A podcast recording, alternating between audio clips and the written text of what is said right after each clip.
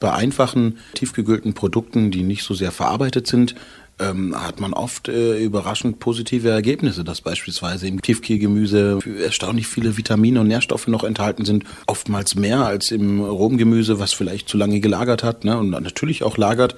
Äh, man hat auch den Vorteil, dass man äh, nicht so sehr auf die Saison angewiesen ist und jetzt auch gerade im Winter irgendwie sich dann eben dementsprechende Nährstoffe zuführen kann. Das sind schon viele schöne Sachen dabei, aber ganz klar ist auch bei Fertiggerichten, dass die oft natürlich nicht mit den originalen, selbstgemachten mithalten können. Und die sind auch preislich meistens so günstig äh, gestaltet, dass es auf der einen Seite zwar attraktiv ist, natürlich das zu kaufen, aber man dann auch nicht erwarten kann, dass äh, da ein teurer Inhalt drin ist. Ne? Und dennoch, die Produkte aus dem Eisfach sind die heimlichen Stars im Supermarkt. Rund 13 Milliarden Euro setzt die Branche jährlich um. Einen Großteil davon mit Fertigpizzen. Laut Statistik verzehrt jeder Deutsche etwa acht Tiefkühlpizzen im Jahr. Und die sind geschmacklich bisweilen sogar ganz okay, sagt Nelson Müller. Unabhängig vom Preis äh, haben wir gemerkt, dass da auch eine vermeintliche Billigpizza ganz gut schmeckt, ja, auch beim Test. Aber auch da muss man natürlich sagen, äh, was soll da drin sein oder was soll an Belag da drauf sein, wenn die Pizza 1,99 kostet. Da kann nichts Dolles drauf sein.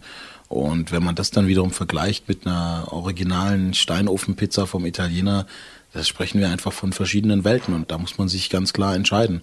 Ich entscheide mich dann in der Regel schon eher für den Italiener. Und andere entscheiden sich eben lieber für den, für den Bofrostmann. Der liefert Pizza, Hühnerfrikassee und die winterliche Gemüsepfanne ganz praktisch direkt nach Hause. Aber wie sieht es mit dem Preis-Leistungs-Verhältnis der Lieferdienste aus?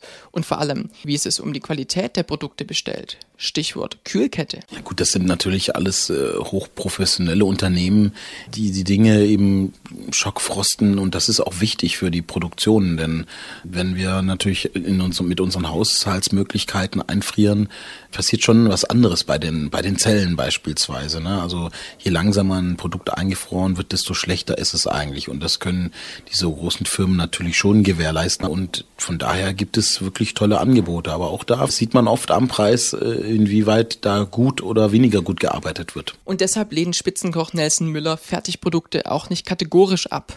Ab und zu mal eine Fertiglasagne, warum nicht? Nur wer sich ausschließlich von Fertigprodukten aus dem Eisfach ernährt, lebt auf Dauer ungesund also öfter mal zu wirklich frischen Lebensmitteln greifen, auch wenn der Preis bei Tiefkühlkost noch so verlockend ist. Es gibt gute Sachen, die, die mittlerweile sehr gut hinbekommen und auch deshalb natürlich so günstig sind, weil sie in Masse produziert werden. Das ist ja was anderes, wenn ich, keine Ahnung, Tausende, Zehntausende, Hunderttausende Kuchen produziere oder eben eine kleine Kleinbäckerei bin, die ihre Sachen handgemacht eben verkauft. Die muss natürlich einen anderen Preis nehmen, aber es ist in der Regel auch besser.